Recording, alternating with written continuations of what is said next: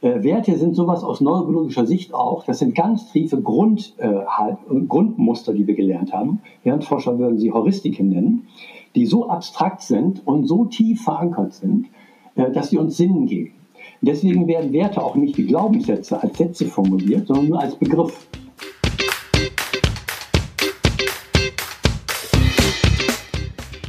Mein heutiger Gast ist Ralf Besser. Ralf kennt sich mit dem Thema Werte aus wie kein anderer. Er lebt im Norden Deutschlands und betreibt ein Tagungshaus in Bremen. Erfahre mit mir in der heutigen Episode des Schulhelden-Podcasts vieles zu den Stichworten Werte, Sinn, Kontext und Rahmenbedingungen. Ich heiße David Schigosch und freue mich, mit euch in diese komplexe und widersprüchliche Welt der Werte einzutauchen. Ich begrüße dich ganz herzlich zum Podcast Schulhelden. Ja. Schulhelden soll eben neue Ideen reinbringen. Da wird viel geredet, viel auch gemacht, vielleicht auch nicht immer ganz richtig. Ich begrüße sehr herzlich Ralf Besser.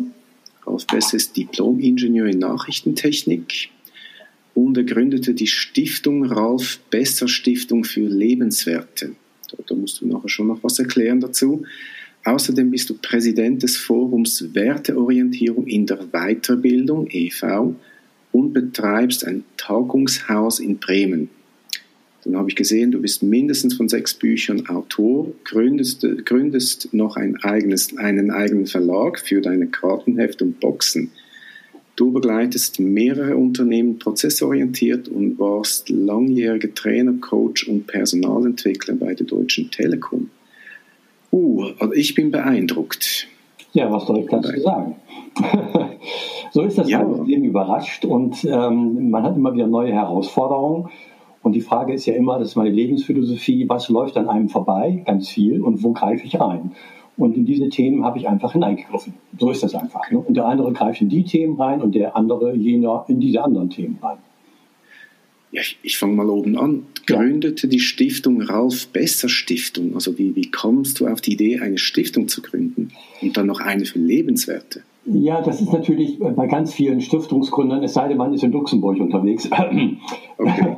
ist es fast immer biografisch, dass man in seiner, in seiner Kindheit, in der Jugend oder wann auch immer etwas erlebt, was einen motiviert, dieses Thema zum Thema für sein Leben zu machen. Bei mir ist das Thema Werte weil ich hatte eine tiefe Lebenskrise und das kann ich ruhig offen sagen, weil das mittlerweile meine Kernressource ist. Mhm. Ähm, ich habe während des Studiums habe ich eine tiefe depressive Phase gehabt. Das hat bestimmte Gründe, will ich gar nicht groß erklären, mhm. bis hin zu einem Suizid, den ich auch äh, wirklich perfekt geplant habe. Durch einen ganz dummen Fehler äh, wurde ich gerade noch gerettet, in Anführungsstrichen, oder gar kann man ruhig so sagen. Und äh, das hat mich herausgefordert, ähm, ungefähr acht Jahre lang an mir selber zu arbeiten. Und äh, in so einer Arbeit, wenn man so eine Lebenskrise hat, äh, heißt es ja immer, oder hat das für mich bedeutet, was ist mein Lebenssinn? Wozu lebe ich überhaupt? Weil ich wollte einfach nie mehr leben. Und äh, wenn man mit dem äh, Thema Sinn in Kontakt kommt, den wiederzufinden, hat man sofort was mit dem Thema Werte zu tun. Das ist nur eine andere Sprache eigentlich dafür, die noch ein bisschen konkreter ist vielleicht. Mhm. Und wenn man sowas erlebt und sowas dann als Quelle für sich selbst erlebt, dann ist es logisch, dass man das zu seinem Lebensthema macht. Also gründet man eine Stiftung. Muss man nicht, habe ich aber gemacht. also hast du das in jungen Jahren schon gegründet? Wie bitte? Hast du das schon in jungen Jahren gegründet? Nein, nein, nein. Die Stiftung ist jetzt im 11. oder 12. Jahr und vorher hatte ich einen Verein gegründet. Also ich würde mal sagen, 16 Jahre bin ich mit der Stiftung unterwegs, vorher in, dem, in der Form eines Vereins. Aber es hat immer schon im Hintergrund bei mir gewirkt. Deswegen habe ich auch ein, mein Haus, das ich mir damals gekauft habe, um eigentlich wollte ich Pflanzen um mich herum haben, weil ich habe so eine Bestimmungsphase und Pflanzenphase in meinem Leben als Ingenieur gehabt, wo ich plötzlich Pflanzen ganz spannend fand. Und irgendwann habe ich die Idee bekommen, ich möchte in meinem Haus, was ich mir eigentlich als Garten gekauft habe und gar nicht als Haus, weil ich Pflanzen um mich herum haben wollte, ähm, eine Begegnungsstätte zu bauen. Und dann habe ich ganz viel äh, gebaut und gearbeitet, acht Jahre lang, wieder acht Jahre. Ne? Und dann könnte ich sagen, eigentlich begleitet mich diese Stiftungsidee vielleicht so 25 Jahre meines Lebens. Und äh, ja, so ist das. Name Lebenswerte? Ja, weil es geht um Werte und Werte haben was mit dem eigenen Lebenssinn zu tun. Und äh, deswegen ist mir der Begriff Lebenswert über den äh, Weg gelaufen. Und das macht den sinnlicher als den, der Begriff Werte alleine. Der ist sehr abstrakt. In diesen acht Jahren nach deinem Suizidversuch, hast du das denn irgendwie alleine gemacht oder hattest du dir Hilfe geholt oder hattest du ja. einen Mentor, Coach oder irgendwas? Ja, das war ganz spannend und äh, äh ganz frustvoll, sag ich mal. Ich bin also angefangen, erstmal überhaupt Therapie zu suchen. Also ein, die ersten Versuche waren, dass man mich gar nicht therapieren wollte. Ähm, dann habe ich mir einen Therapeut gesucht, äh, Freudsche Analyse. Ähm, das äh, war keine gute Entscheidung, aber es war doch eine gute Entscheidung, weil es hat einfach nicht funktioniert. Der Therapeut damals hat meine Probleme weggeredet oder zerredet. Dann habe ich nur Protokolle nicht mehr geschrieben, nur noch Bilder gemalt als Protokolle. Dann hat er mir die Bilder zerredet, dann habe ich das Ganze abgebrochen. Mit einem ganz spannenden Prozess damals auch, ne, wo, der, wo der Therapeut sich sogar verletzt hat, weil er nicht geschickt das Seil anfassen konnte, wo ich mit ihm Seil äh, ziehen oder Tau ziehen in seiner Praxis gemacht hatte. Mal gucken, wer hat denn welche Stärke eigentlich. Und äh, so habe ich dann äh, den Weg verändert, ganz viel Körperarbeit zu machen. Also ich habe ganz viel meditiert, ganz, ganz viel meditiert und ganz viel Körperarbeit gemacht. Und ich habe gar nicht mehr direkt an meinen Problemstellungen gearbeitet, sondern indirekt sozusagen. Und dann habe ich so nach etlichen Jahren gemerkt, da hat sich was verändert. Das habe ich gar nicht bewusst für mich erlebt. Und das sind, glaube ich, die stärksten Veränderungen, dass man etwas tut, dauernd, nichts Großes vielleicht, naja, wie auch immer, und äh, dadurch es sich langsam in sich integriert und nicht so auf den Kopf heraus, ich muss mich verändern, ähm, dass man dies als Fokus hat. Das ist meine, mein Weg. Und deswegen in meiner Stiftung geht es immer um Reflexion. Es geht nicht um Wertevermittlung. Ich mache viele Veranstaltungen, Schulprojekte auch in Bremen mit äh, Theaterinszenierung, was weiß ich. Da kriegen die Geld von mir und das ist immer gekoppelt mit Reflexionsritualen. Ohne dem geht es bei mir überhaupt nicht ab. Wie, wie kommst du auf Werte? Es hätte ja auch etwas Esoterisches sein können oder sogar Religiöses.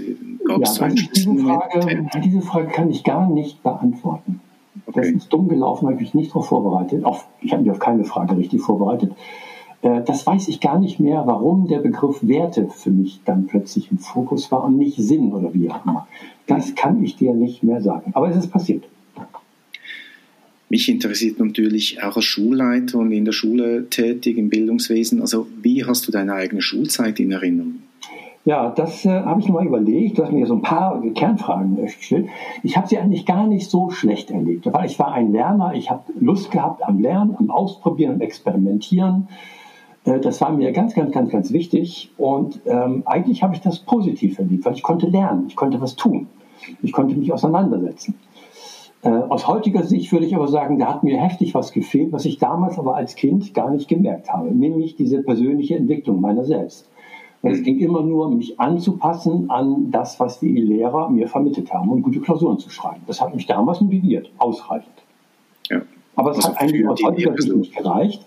Hätte ich ja. damals mehr Reflexion gehabt, vielleicht hätte ich gar nicht den Suizid verursacht. Hm. Also hast du für die Lehrperson gel gelernt, dass du wie einen gefallen, also ihr gefällst. Ja, und ich hatte auch großteils, bis auf Englisch, großteils äh, zugewandte Lehrer, die, ähm, die auch einen menschlichen Aspekt hatten. Das weiß ich noch. Ich war auch dann, ich hatte einige Lehrer als Vorbild damals gehabt. Gerade äh, Wissenschaftler, Mathe. Der Mathelehrer war für mich ein ganz, ganz wichtiges Vorbild damals. Mhm. Warum denn? Was macht das aus? Ja, der hatte so eine Art. Der hatte Lust an Mathe. Und er hatte so, was ich heute auch lebe, wenn ich heute darüber nachdenke, so eine leichte, provokante Art. Also er war authentisch, sag ich mal. Der hat dafür gebrannt auch und gestanden und hat auch die Kinder gemocht. Ne? Mhm. Äh, ich glaube, das war so der, der Rahmen. Ne? Ich habe den Namen irgendwann vergessen, aber das Bild von ihm habe ich immer noch im Kopf und dieses leichte Schmunzeln auf seinen Lippen habe ich immer noch im Auge auch. Mhm. Mhm. Gab es ein bestimmtes Highlight, das dir noch geblieben ist aus der Schulzeit? Ja, ein ganz komisches. Also, als ich die Frage gelesen habe, die haben mir ein paar Fragen geschickt, habe ich gedacht, welche war das da? Und guck mal, was kommt als erstes.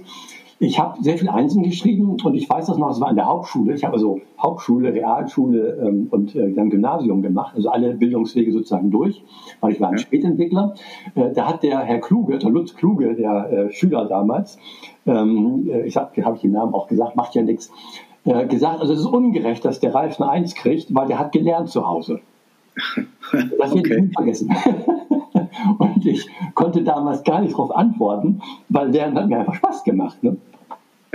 Ja, so also ein Mitschüler hat das gesagt. Ja, ja, ja, ja.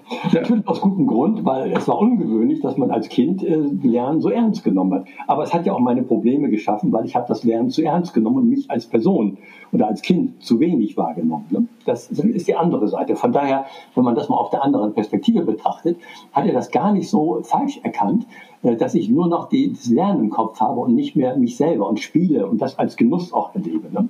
Und das ist vielleicht auch ein Problem. Wenn ich heute darüber nachdenke, war der Satz vielleicht gar nicht so dumm von dem Lutz. Mhm. Mhm. Okay. Ja, spannend. Ja.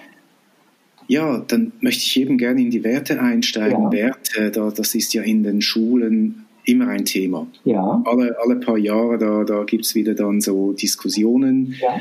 Ähm, dann werden die Werte bestimmt. Kannst du mir mal erklären, was sind Werte? Ja, wir werden noch darauf kommen, dass ich den, äh, den Prozess, Werte zu bestimmen, sehr kritisch sehe. Aber was Werte sind, äh, da kann ich mich ein bisschen mit dem Viktor Frankl anlegen oder äh, verbinden, nicht anlegen, verbinden. Äh, Werte sind sowas aus neurobiologischer Sicht auch. Das sind ganz tiefe Grund, äh, Grundmuster, die wir gelernt haben. Hirnforscher würden sie Heuristiken nennen, die so abstrakt sind und so tief verankert sind, äh, dass sie uns Sinn geben.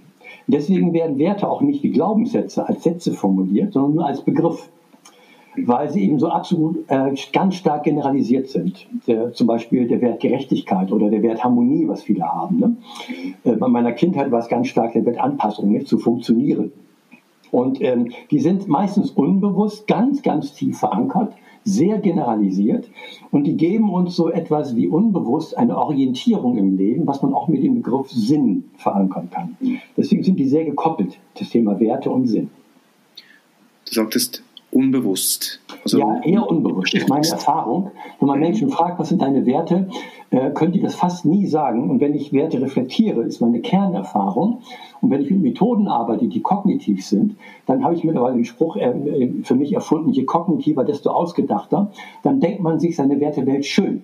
Hirnforscher nennen das Konsistenzregulation, Psychologen nennen das Vermeidung von kognitiver Dissonanz. Man möchte gerne diese Werte haben.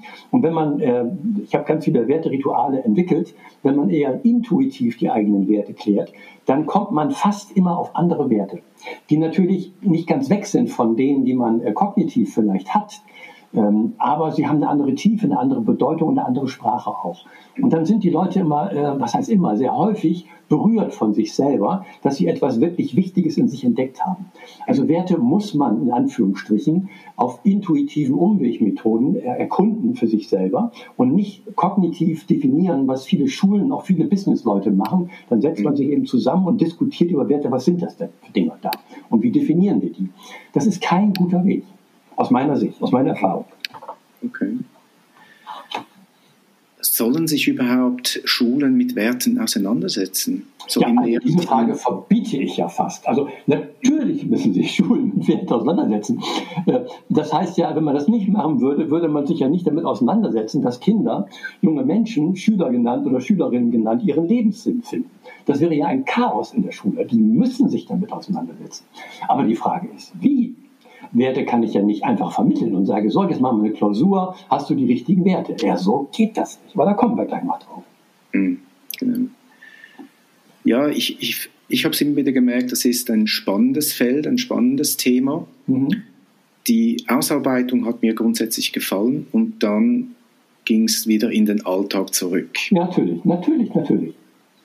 Und eben, da hast du auch schon einen Artikel dazu geschrieben, ähm, wie das eben besser verankert werden kann. Das nimmt mich natürlich auch sehr wunder, wie du das für eine Schule siehst.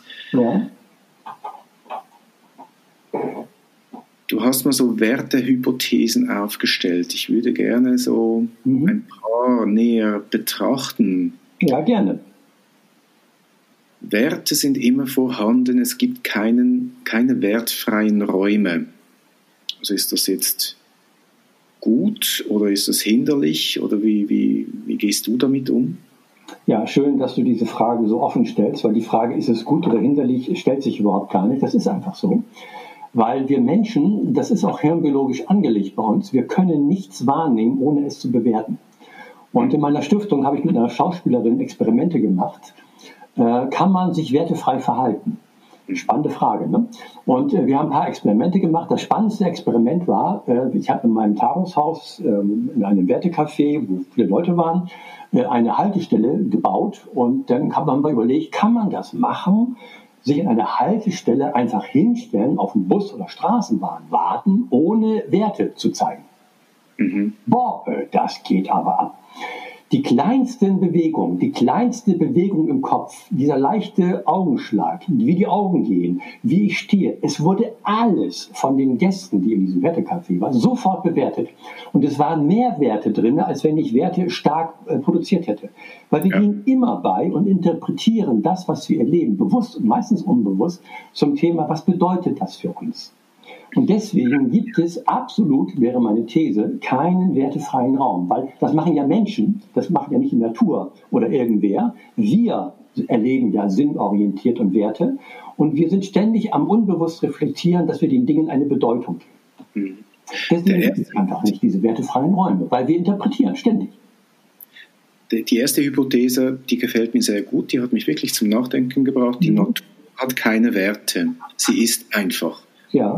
Also für mich war es mhm. irgendwie befreiend. Also dann habe ich ja. gedacht, stimmt eigentlich. Also ja. wir Menschen bewerten und werten und haben diese Werte. Tiere, ja. die Natur hat eigentlich keine Werte. Ja, wir bewerten das. Ne? Keine Blume ist schön. Wir geben dem diesen Attribut.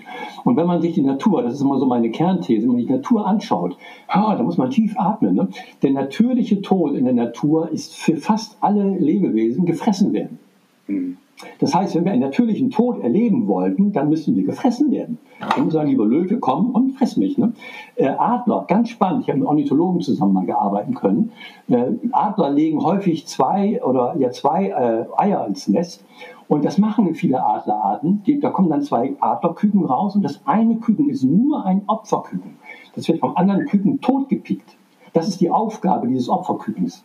Und das wird auch von den Adlereltern nicht gefüttert. In jedem Meisennest gibt es ein Opferküken drin. Wenn man Meisennest aufmacht, alle ausgeflogen, ein totes Küken ist immer drin. Das würde für uns Menschen bedeuten, wenn wir die Natur als Vorbild nehmen, ah, zwei Kinder gebären und gucken, was ist stärker und das andere lassen wir einfach sterben und animieren das andere Kind immer draufzuschlagen. Das wäre Stärke produziert.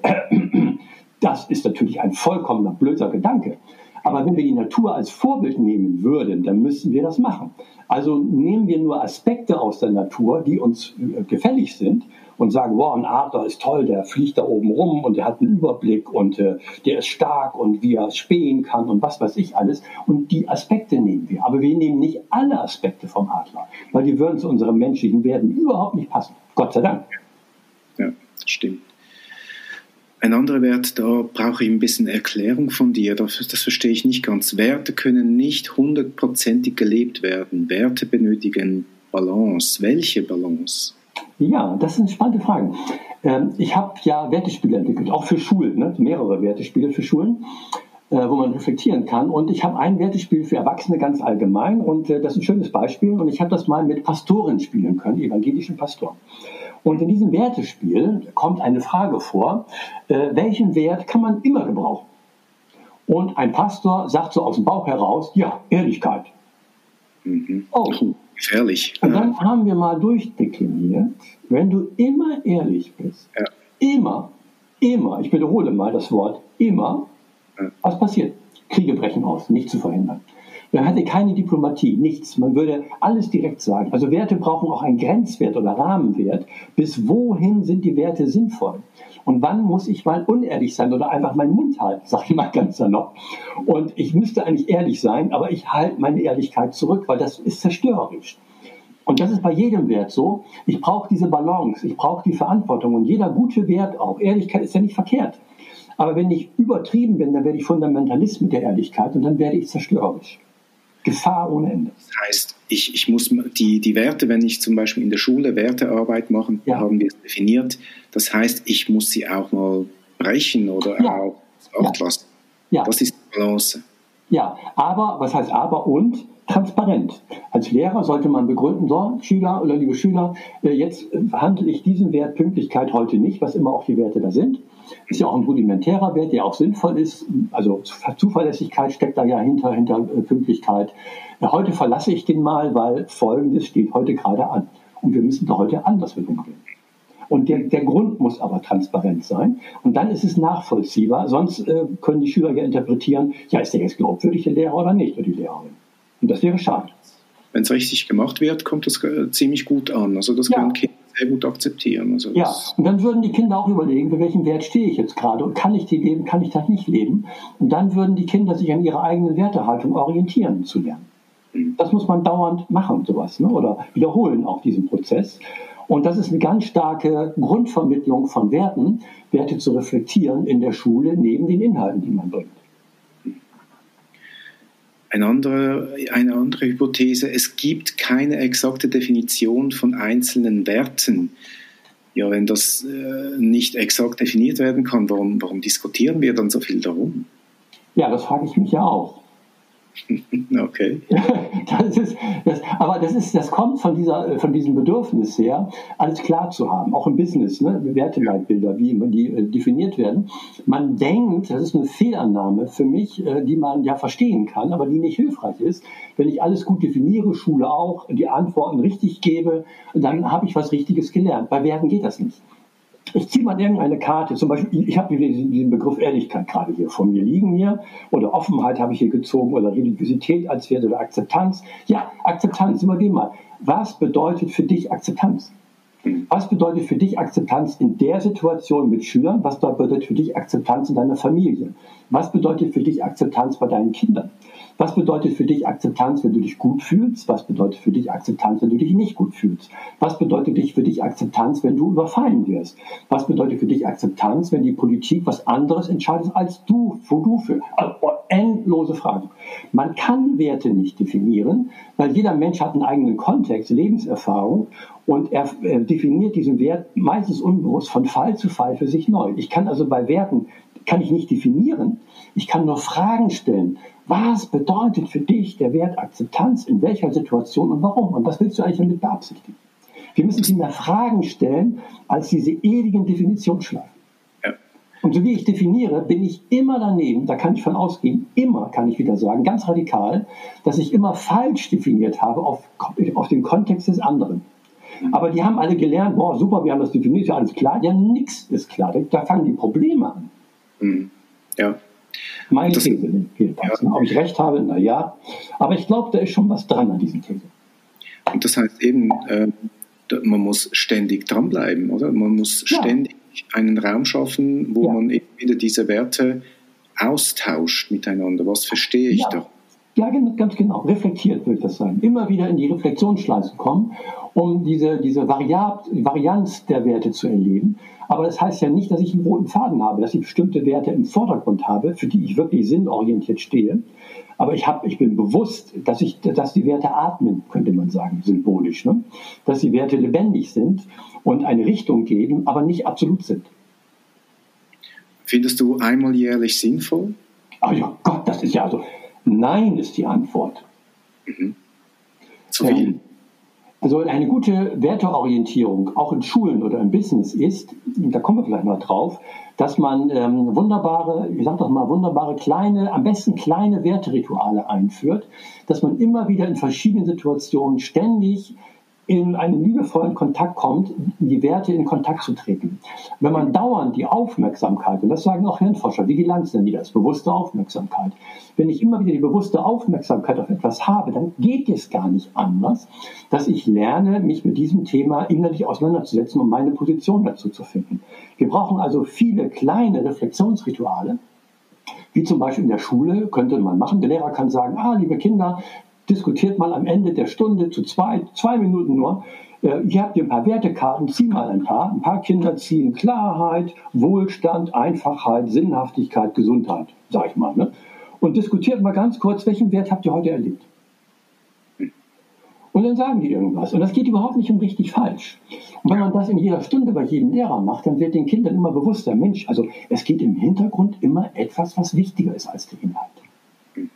Zum Beispiel. Oder man stellt als Lehrer äh, den Wecker oder den Smartphone und äh, nach meinetwegen irgendeiner Zeit, die Kinder sagen, ah, 37 Minuten, nach 37 Minuten klingelt das.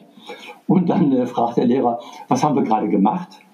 Und dann reflektiert man das, was man gerade gemacht hat. Für welche Werte steht das eigentlich für uns? Hat das was? Welchen Sinn verbinden wir damit, was wir gerade gemacht haben? Das wäre schon ein bisschen herausfordernder. Das würde ich nicht mit kleinen Kindern machen weil es ist schon ein bisschen intellektueller. Aber dann würde man erleben, Werte sind immer da, haben wir eben besprochen. Oh, das sind immer da, die Werte. Und ich kann, wenn ich will, immer alles wirklich bewusst interpretieren. Was bedeutet das für mich? Und dann hat die Schule und dann haben die Schüler und die Lehrer gewonnen zum Thema Werteorientierung. Jetzt bin ich noch neugierig. Ähm, wie gibt es zu viele Werte? Zu viel? Gruppe, ja. Also wenn ich in einem. Team, in einer Unternehmen oder eben Schule, ja. in einem Team, ähm, gibt es eine gute Anzahl an Werten, weil ich habe auch schon so Leitbilder, die eben auf D geschrieben werden könnten. Leitbilder. Ja. Ähm, da habe ich natürlich auch schon Sachen gesehen, da, da wird mir schwindlig. Also ja. da ist ein bisschen zu viel. Also gibt es irgendwie ein zu viel oder auch ein zu wenig? Ja, lieber David, also ich glaube, du bist mit dem Thema Werteorientierung sehr weit vorangeschritten in deiner Reflexion.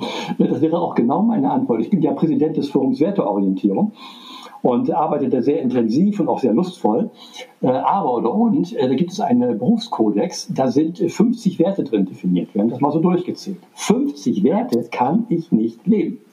Dieser Kodex wurde damals definiert, um sich von Scientology abzugrenzen. Deswegen wird das sehr formal beschrieben, was ja nicht ganz verkehrt ist. Aber verdammt nochmal, oder was heißt, und die Frage kann man sich ja stellen, kann ich 50 Werte auf einmal leben? Die Antwort ist nein. So viel Aufmerksamkeit habe ich gar nicht. Die Aufmerksamkeit, die bewusste, kann immer nur auf einen Fokus gerichtet werden. Ich kann eine Grundhaltung haben, aber ich kann nicht 50 Werte parallel in meine eigene Selbstreflexion bringen. Ich muss immer wieder mich auf weniges konzentrieren. Ein gutes Leitbild hat vielleicht, es wird gar nicht von außen definiert, sondern ich muss mein persönliches Leitbild finden durch Wertereflexion. Und zu sagen, für welche Werte stehe ich denn zentral? Was ist meine Leidenschaft, für das ich stehen möchte? und immer wieder merken, dass da noch andere Werte dahinter sind. Weil hinter jedem Wert steckt ja noch ein Unterstützungswert oder ein Grenzwert, wie auch immer. Das ist ja eine endlose Kette von Werten in Wirklichkeit. Was ist für mich der Schwerpunktwert? Am schönsten finde ich immer die Leitbilder ohne Bild. Da steht nur Text. Dann frage ich ja, wo ist das Bild? Ja. Und dann meistens keine Antwort. Also im Business, auch in der Schule, wäre meine These, das beste Werte-Leitbild ist, folgender Satz. Auf der Seite, auf der Website steht, wir haben ein Werteleitbild. Und alle denken, ja, ihr auch. Okay. Das Werteleitbild heißt, wir haben keine Werte definiert. Wir haben definiert, wie wir immer wieder in verschiedenen Situationen und über unsere Werte reflektieren, von kognitiv immer emotionaler, also intuitiver. Und nach drei oder vier Jahren erlauben wir uns, erste Dinge zu beschreiben, was uns ausmacht. Aber bitte nicht jetzt. Hm. Das wäre aus meiner Sicht das beste Werteleitbild.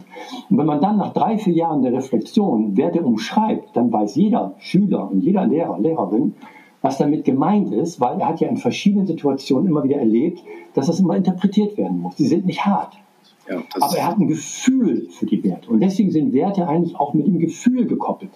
Und deswegen ist mein Kartenheft schon wieder falsch. Da sind ja 30 Hypothesen drin, jetzt müssen schon wieder 31 sein, weil eigentlich sind Werte mit Gefühl gekoppelt, dass ich ein Gefühl für meine Sinnhaftigkeit habe. Ich habe sie emotional, spüre ich sie. Ja, eine andere Hypothese, die mir sehr gefällt, Werte sind immer an Handlungen gekoppelt. Ja.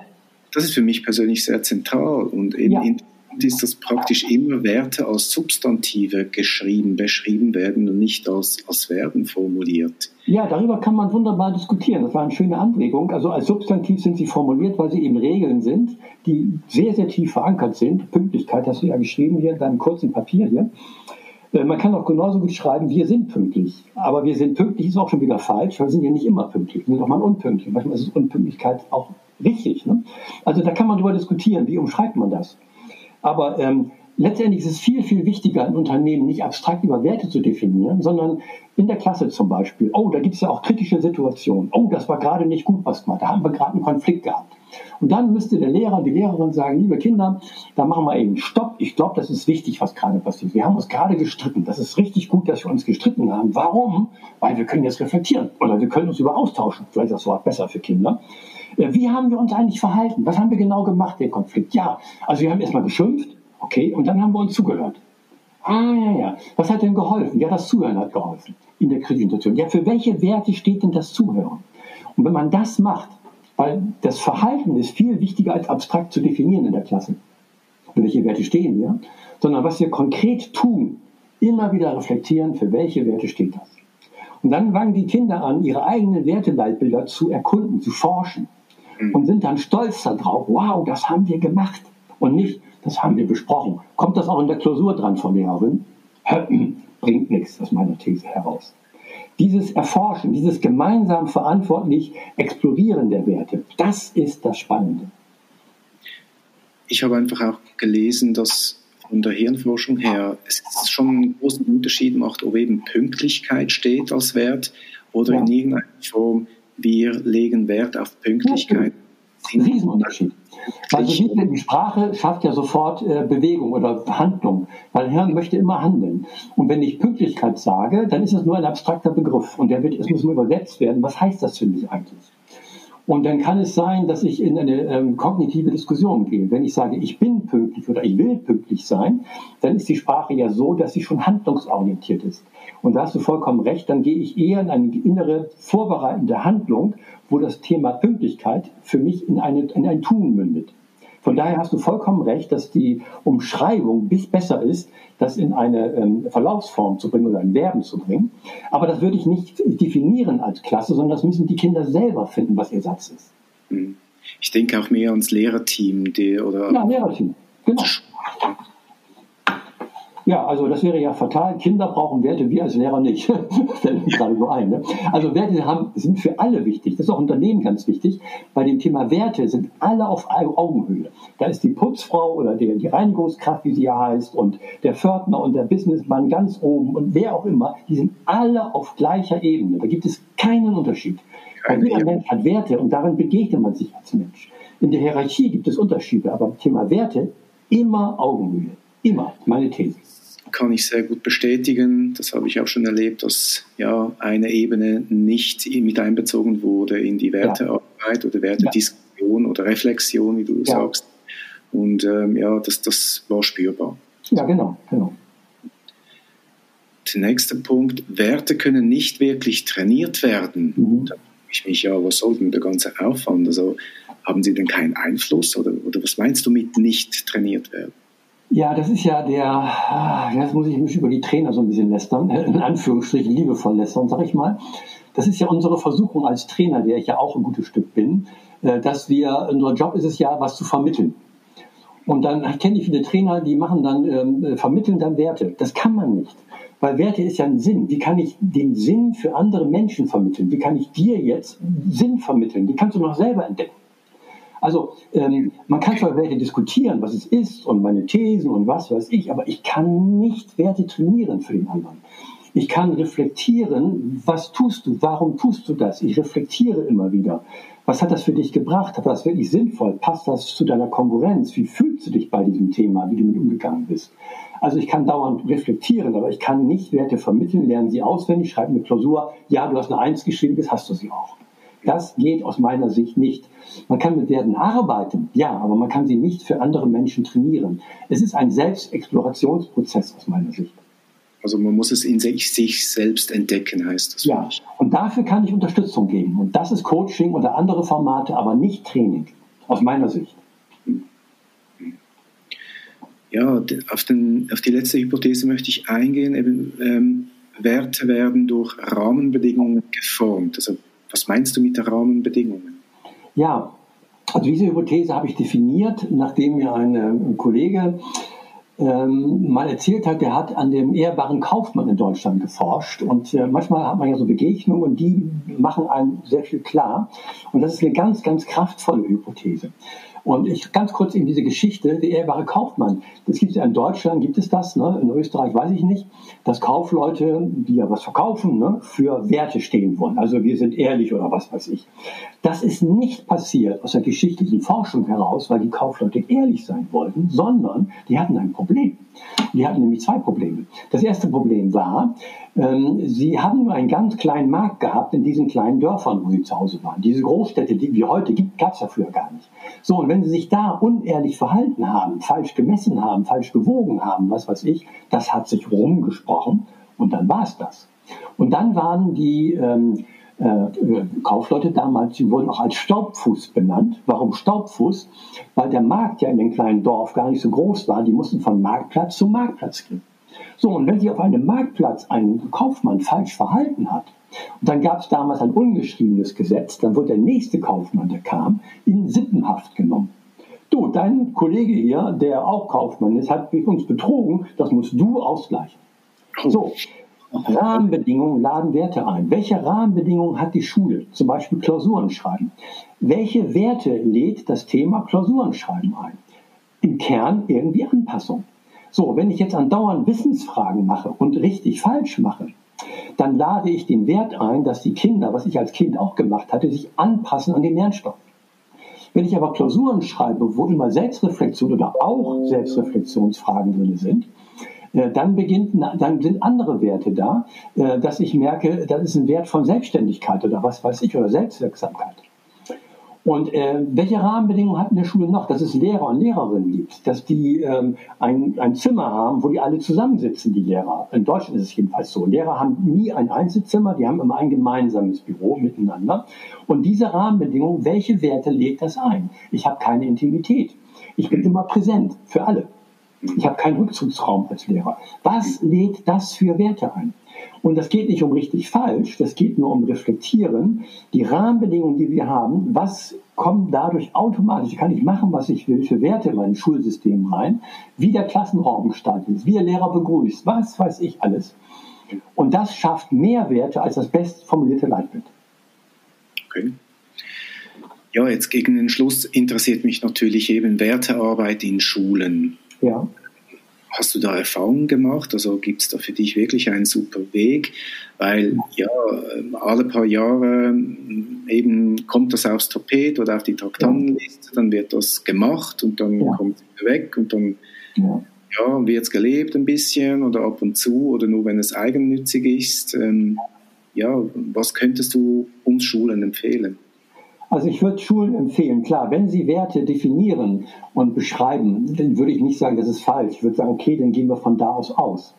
Aber dann würde ich diese Werte, die definiert sind, ähm, würde ich dann ähm, anders bearbeiten. Ich würde sagen, okay, Leute, wir haben da eine Absichtserklärung, lass uns mal dauernd reflektieren, wo, wo findet ihr diese Werte? Ähm, wo wird der Wert verletzt? Warum ist es sinnvoll, den Wert zu verletzen? Also Reflexionsschleifen zu bauen. Ich habe ja viele Lehr-Wertespiele gebaut. Wertespiele für Systemschule, Wertespiele für Schülerinnen und Schüler. Das habe ich in Bremen in mehreren äh, Schulklassen ausprobiert hochgradig wirksam, dass Kinder durch andere Fragestellungen sich selbst reflektieren. Ich habe in Bremen äh, für System Schule mit Schulleitern zusammen ein Wertespiel entwickelt für das ganze System Schule. Ich habe jetzt vor kurzem noch gehört, in Bremen ist es Pflicht, wenn neue Schulleiter ausgebildet werden, dass die dieses Wertespiel spielen müssen. Da sind 30 Themen ungefähr drin, die man auswählen kann, welche ich reflektieren möchte. Und die Schulleiter am Anfang, so höre ich jedenfalls, sagen, was soll das, ich will hier Schulleiter werden, erzählen, was ich machen muss. Nein, erstmal spielen. Und dann sind die nach 10, 15 Minuten in einer tiefen Diskussion. Da sind nur Fragen drin, wo sie merken, welche Fragen muss ich mir stellen, gut mit Werten umzugehen. Mhm. Also Schulen sollten individuell Wertereflexionsrituale entwickeln, um sich immer wieder mit dem Wertethema auseinanderzusetzen. Wie zum Beispiel, wo sind die Kinder für die Lehrer Vorbild? Das gibt es natürlich. Und umgekehrt, wo sind die Kinder untereinander Vorbild? Wo erleben die Kinder ihre Eltern als Vorbild? Das hat ja immer eine positive Annonce, äh, dass man immer das Positive als, als Vorbild sieht. Und dann entwickelt sich eine Schule automatisch irgendwo hin. Und dann irgendwann zu sagen, jetzt haben wir so viel reflektiert, ich glaube, es ist uns klar geworden, so wie wir sind, welche Lehrer wir haben, welche Kinder wir haben, für welche Fächer wir schwerpunktmäßig stehen. Ich glaube, das hat bei uns diese Werte ähm, reingebracht. Und da sind wir stolz drauf. Das wäre das beste Werteleitbild, dass man sich reflektiert und so ein Gefühl von Stolz entwickelt. Aber auch, oder? Das, das, muss ja auch irgendwie eben kurz knackig, vielleicht eben mit Bild und das, das, da müsste man wie täglich daran vorbeilaufen, oder findest du das? Ja, zum Beispiel. Ja, du hast ja gerade geschrieben, hier Wirksamkeitskontrolling nochmal als Anregung. Äh, dann würden die Kinder auch beigehen und würden mal Bilder malen. Welche Symbole fallen mir ein als Kind für die Werte? Und dann wird das ausgestellt. Und andere interpretieren wieder diese Bilder und sagen, für mich ist dieses Bild dieser Wert. Also das Thema Werte immer wieder als Reflexionsritual, lustvolles, sinnvolles Reflexionsritual zu inszenieren. Da gibt es Ideen satt. Ich habe so Beobachtungskarten für Schülern und das wird auch bald neu für, für Grundschulen passieren bei mir, dass man Beobachtungskarten ziehen kann und mal beobachten kann, was erlebe ich zu diesem oder jenem Aspekt in der Schulklasse in, oder im eigenen Kollegium, wie auch immer. Ne? Und diese liebevolle, aber lustvolle und nachhaltige Reflexion. Das in den Vordergrund zu rücken. Ja, spannend. Ja. Und wenn man dann, und wenn man, man dann Lust an Werten hat, und dann kann man sich überlegen, wenn die Kinder, die Schüler, Schülerinnen Lust am Thema Werte haben und die fangen zu Hause in ihrer Familie an, Papa, sag mal, äh, für welche Werte bist du eigentlich unterwegs? Was lebst du eigentlich in der Firma, wo du Werte erlebst? Boah, ey. Dann passiert Nachhaltigkeit. Dann fangen die Kinder an, die Familien sozusagen rückwärts, wenn man das so sagen will, äh, zum Thema Werte zu verlebendigen ja, dann hat Schule gewonnen. Dann hat Schule einen Mehrwert ohne Ende. Ja, ich das denke, viele Konflikte auch zu Hause, weil ein Wert von einem Vater oder Mutter verletzt wird, unbewusst. Ja, natürlich. Das machen wir immer. Oder immer wieder. Ohne böse Absicht. Das passiert einfach. Und das zu reflektieren, dass das geht. So, Schlussfragen. Ich Ach schon, Schluss. Ich habe noch so viel am Mann. Aber gut, ist ja klar, wenn wir irgendwann aufhören. Zu viel ja, da können wir genau. ein anderes Oberthema definieren. Ja, ich habe so eine grüne Wiese-Frage. Wenn es jetzt keine Schulen gäbe, die sind nicht erfunden worden, wie müsste oh. die Schule mit dem heutigen Wissen neu erfunden werden, deiner Meinung nach? Ach, über die Frage, die habe ich ja auch stehen, habe ich noch gar nicht nachgedacht. Ich habe gedacht, lass mich mal überraschen, was ich alles so erzähle.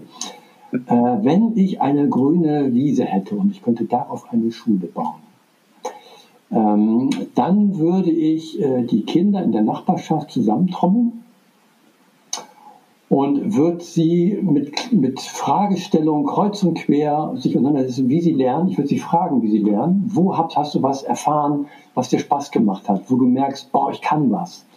Und das würde ich im Prozess mit den Kindern, also kindgerecht, nicht erwachsengerecht, irgendwie versuchen herauszufinden. Ah, irgendwie sowas. Ich würde mit den Kindern, also keine Schule bauen, aber ich würde die Kinder erstmal hinterfragen, wie lernt ihr? Wo passiert was bei euch? Wo merkst du, ich kann was? Wie geht das bei dir? Das wird für die Kinder nicht einfach sein, aber ich muss gut wahrnehmen bei den Kindern. Und aufgrund dieser Erfahrung würde ich mich dann mit Erwachsenen zusammensetzen und überlegen, wie muss ich hier eine, eine, eine Schule bauen? Wie muss die aussehen? Müssen das Klassenräume sein? Wie muss das gebaut sein, damit die Kinder, wenn sie lernen, so etwas Ähnliches erleben und damit äh, Lust am Selbstlernen haben? Natürlich brauchen sie auch Impulse von draußen. Das heißt ja nicht, dass die Kinder, wie sie lernen, immer recht haben. Die müssen auch was lernen, was keinen Spaß macht. Ich muss mal ein bisschen Mathe lernen, ein bisschen Bruchrechnung lernen. Das gehört zum Leben dazu. Das macht erstmal keinen Spaß. Aber da kann ich ja auch fragen, was hast du, was hast du gelernt, wo das dir erstmal keinen Spaß gemacht hat? Also ich würde erstmal forschen, was mit Kindern passiert. Da gibt es ja schon ganz viele Elemente. Und dann würde ich so die Schule Stück um Stück irgendwie aufbauen. Aber ich würde garantiert in die Schule neben den Inhalten viel Persönlichkeitsentwicklung durch Selbstreflexion reinbauen. Immer wieder liebevoll. Und ganz wichtig, Räume sind wichtig und Beziehung ist wichtig. Der größte Lerneffekt ist die Beziehung zwischen dem Lehrer und zwischen den Schülern. Mhm und äh, gucken, wo sind Lehrer, die Kinder mögen. Und nicht, ich werde Lehrer. In Deutschland gibt es solche, solche Rückmeldungen. Ich bin Lehrer, weil ich viel Pausen haben will oder weil ich viel freie Zeit haben will oder ich bin Lehrer, weil ich Mathe liebe.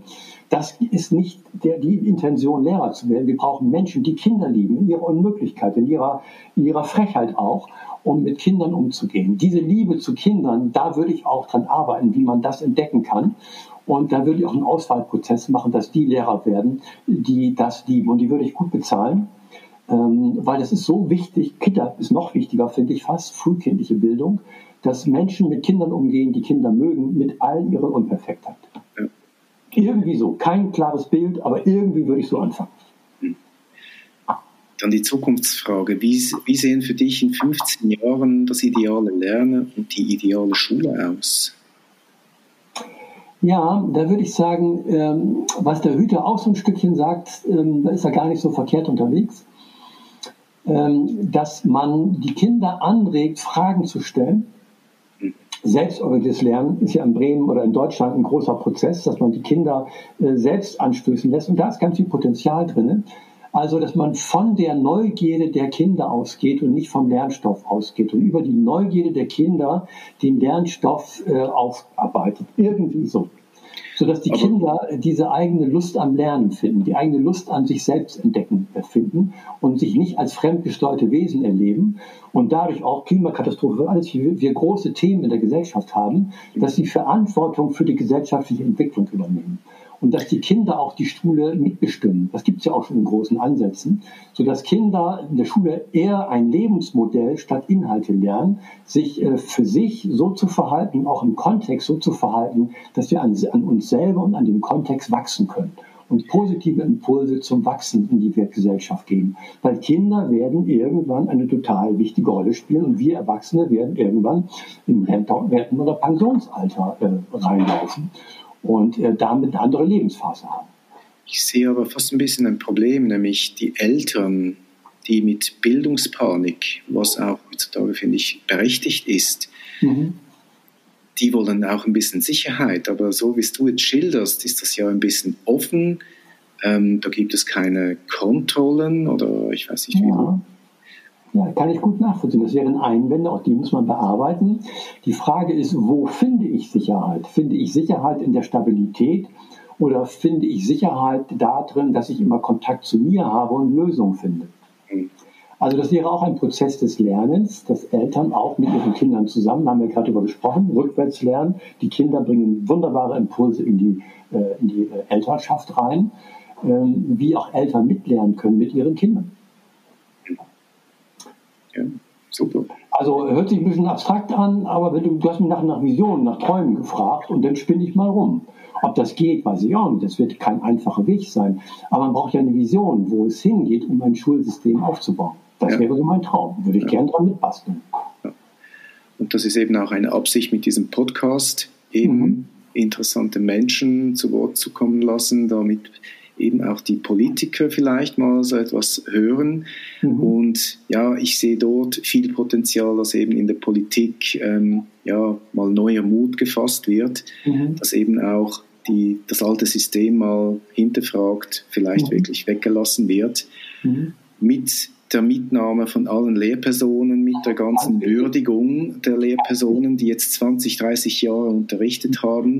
Das ist schon immer so ein Thema, dass die ja ansonsten vor den Kopf gestoßen sind, oder? Das ja, hast du am Anfang auch erwähnt. Ist, mitnehmen ist ganz, ganz wichtig, aber auch Reibung, Auseinandersetzung, die Einwände hören, aber mit umgehen, nicht loslassen. Mhm. Äh, das ist auch mitnehmen, die Einwände ernst nehmen und sie bearbeiten bis zu einer Lösung. Und manchmal muss man auch Grenzen setzen. Es gibt Menschen, die, die sind im falschen Job gelandet. Das ist nicht ihr Thema, Lehrer zu sein. Mhm. Und das muss auch nicht tabuisiert sein, finde ich. Ne? Und die Menschen werden auch unglücklich. Es gibt in Deutschland eine Forschung, äh, dass die meisten Lehrer, die in Burnout gehen, sind Lehrer, die äh, nicht die Kinder lieben, die aus anderen Gründen Lehrer geworden sind. Und das tut keinem gut, den Kindern nicht, den Systemschulen nicht, den Eltern nicht und auch den Personen vor allen Dingen selber nicht. Ne?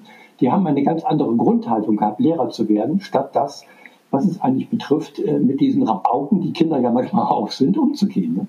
Ne? Und äh, dann kann es gut, dann ist es für alle eine Lösung, dass man äh, umzwitscht. Ne? Aber das ja. muss man auch gestalten. Es ja. geht nicht um Vorführen, es geht nicht um richtig falsch, es geht um Lösungen finden. Hm. Ja, wenn jetzt eine Schulleiterin, ein Schulleiter dich so hört und findet, also mit dem Ralf besser will ich da die Wertearbeit an meiner Schule machen, wie äh, können Sie dich am besten erreichen? Ist das über deine Mailadresse, Webseite? Ja, Mailadresse mit antelefonieren. Also ich habe auch viel Freude dran, wenn mich Schulleiter oder Lehrer einfach anrufen, mir mal über Werte diskutieren, was du ja auch gerade machst. Mhm. Und ich gebe am Telefon einfach mal einen Impuls. Oder ich bekomme eine Mail, ich habe da einen Podcast gehört, was sagen Sie zu dieser Frage? Und ich beantworte mal eine Frage, die vorangeht. Mhm. Aber natürlich freue ich mich auch, wenn ich mal in der Schule sein kann und ähm, in der Schule mit Lehrern zusammen und Kindern zusammen. Das wäre mir ganz wichtig das würde ich nie mit Lehrern alleine machen. Immer die Kinder mit integrieren, auch die Verwaltung mit integrieren, am besten auch die Eltern mit integrieren als äh, Rollen, um dann äh, gemeinsam an diesen Reflexionsritualen zu arbeiten, die immer an das System angepasst werden müssen. Das ist nicht so, dass ich dir einfach sage, das sind sie. Das muss man erarbeiten. Da muss man eigene Leidenschaft finden. Würde ich mich sehr freuen, weil das eine sehr wertvolle Arbeit ist, die zukunftsorientiert ist. Ja. Und ich bin auch in einigen Schulen in der Schweiz unterwegs gewesen, habe da schon hier und da was gemacht. Okay. Und äh, ich muss immer sagen, ich fahre immer sehr gerne in die Schweiz.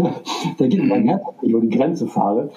Ähm, weil die Schweizer haben so eine schöne Art, ähm, ah, was soll ich sagen, so eine schöne Art der Höflichkeit, der Begegnung. Ne? Manchmal zu viel Höflichkeit, das sagen die Schweizer mir auch selber. Aber es ist so eine, so eine, so eine liebevolle Empfangskultur, finde ich. Ne? Obwohl die Schweizer ja auch sagen, da haben wir zu viele Deutsche bei uns hier im Raum. Die Deutschen denken immer, ich spreche Deutsch, also bin ich auch Schweizer. Das ja nicht stimmt. Die Schweizer haben schon eine besondere Kultur und ich finde die sehr fein und ähm, ja, ich finde das einfach, ich fahre gerne in die Schweiz. Sag ich mal ganz Schön, das, das freut mich natürlich zu hören. Ja. ja, dann stellen wir die Kontaktangaben eben mit Telefonnummer in die Show Notes. Ja, welches Buch müsste ich jetzt von dir lesen als Schulleiter? Oh. Kein Buch, sondern ähm, das Wertespiel für System Schule. Ich habe hab bald ein anderes System Perspektivwechsel, das für Schülerinnen und sich einfach mit diesem Spiel auseinandersetzen. Ähm, das ist auch für Kinder gedacht, für Schüler? Die ich in die Spiele auch teilweise mit eingebaut habe. Also einfach im Prozess der Auseinandersetzung gehen. Ich glaube, das bringt mehr als etwas lesen. Wäre meine spontane Antwort, ohne groß nachzudenken. Dieses ja, da können wir, das Werte einfach Spaß machen. Können wir sicher auch äh, einen Link in die Show Notes setzen. Äh, an welches Alter denkst du da von den Kindern her? Ich, hab, ich hatte vor kurzem oder vor einigen Jahren eine, einen, einen Auftrag in meine Stiftung in der Schule in Bremen gehabt, mit Kindern zu arbeiten, erste, zweite, dritte Klasse. Und da habe ich gesagt, liebe Leute, ich habe keine, kein Gefühl, wie gehe ich mit so kleinen Kindern um. Mhm. Und die wollten von mir eine Unterstützung haben für ein Schulprojekt Schöpfung. Da sind die Lehrer mit den Kindern in äh, Firmen gegangen, Greenpeace und so weiter. Mhm. Was übernehmt ihr für Verantwortung für Schöpfung? Und da haben die dann ein Theaterstück von gebaut. Mhm. Und ich fand die Idee super und habe aber gesagt, ich habe keine Ahnung, was ich da für ein Werteritual einbauen kann, das überhaupt geht. Aber ihr kriegt Geld von mir, haben sie auch gekriegt. Aber ich gucke mir das erste Schauspiel an, die Premiere, und dann kommt mir schon eine Idee. Und das war meine schönste Wertereflexion, die ich bisher erlebt habe, mit diesen kleinen Kindern, äh, weil in dem Schauspiel konnte man sofort raushören, welche Sätze kamen von den Kindern, welche haben die Lehrer dazu getan, um den Ganzen einen Rahmen zu geben, eine Logik zu geben. Und dann habe ich mir den Text schicken lassen dieses Theaterstückes und habe nur die Sätze rausgenommen, die die Kinder definiert haben. Habe wunderbare Karten gedruckt, das kann ich ja in meinem eigenen Verlag, ganz edle Karten mit Logo drauf und so. Und äh, die wurde ja öfters aufgeführt, das Stück für die internen und für die äh, Eltern. Und dann lagen auf den Plätzen, lag immer ein einziger Satz aus diesem Theaterstück. Und die Aufgabe war, wo findest du diesen Satz? Im Und man glaubt es nicht, was für ein Wunder passiert ist. Die Kinder, die das Schauspiel sich angeguckt haben, haben neugierig geguckt, wann kommt mein Satz. Ja. Und am ja. Ende des Stücks haben die kleinen Kinder darüber diskutiert, warum war mir der Satz so wichtig. Es war, mir geht jetzt noch das Kalt über den Rücken. Es war so eine wunderbare Diskussion, wo ich gar nicht selbst dabei war. Ich habe das von Lehrern gehört, muss ich sagen, und trotzdem geht es mir kalt über den Rücken. Wie liebevoll die Kinder dann sich selbst erkundet haben, was hast, was hast du mit dem Satz ausgedrückt? Mhm. Also es geht mit erster Klasse. Man muss nur die Form anpassen. Ja, ist so. Man muss nur die ja. Form anpassen. Und das ist natürlich man kann sehr. mit kleinen Kindern über Werte reden. Das ist der falsche Begriff. Ja, genau. Ja, und eben, das ist natürlich ein sehr guter Trick, da eine, eine Aufmerksamkeit zu legen. Ja. Wann kommt ja. ein Satz und dann ist man die ganze Zeit dabei. Ja. Das ist ähm, effektives Lernen. Ja, sehr gut. Ja. Das wäre schon mal ein Schlusswort. Ne? Also, man kann gar nicht früh genug anfangen. Das stimmt, ja. Genau. Alles ist anpassbar. Ja, herzlichen Dank. Für mich war das sehr lehrreich. Danke vielmals auch für deine Hypothesen, deine Karten. Ja, da werde ich mich noch ein bisschen vertiefen. Ja, wir können gerne mal kurz telefonieren, dass du vielleicht, was du vielleicht machen kannst, also äh, dir ein paar Ideen geben und probier was aus einfach. Ne? Mhm, Experimentieren, genau. habe ein bisschen ja. Mut. Das hast du sowieso, das willst du mich ja nicht fragen. und ja, genau. machen, das ist doch super. Ja, da nehme ich dich sicher gerne beim Wort, ja. Ja. Ja, ja gut. Dankeschön. Okay, ja. Ich hoffe, dir hat die Folge ebenso gut gefallen wie mir. Welche Erkenntnisse nimmst du aus dieser Folge mit? Wenn du magst, kannst du mir gerne einen Kommentar auf Instagram unter Schulhelden Podcast hinterlassen. Außerdem findest du mich auf LinkedIn unter David Schigosch. Alle Links notiere ich dir natürlich auch in den Show Notes. Danke für deine Bewertung auf der Podcast-Plattform deiner Wahl. Das war eine Folge des Schulhelden-Podcasts. Wir sind Schulhelden, wir verändern das Lernen positiv.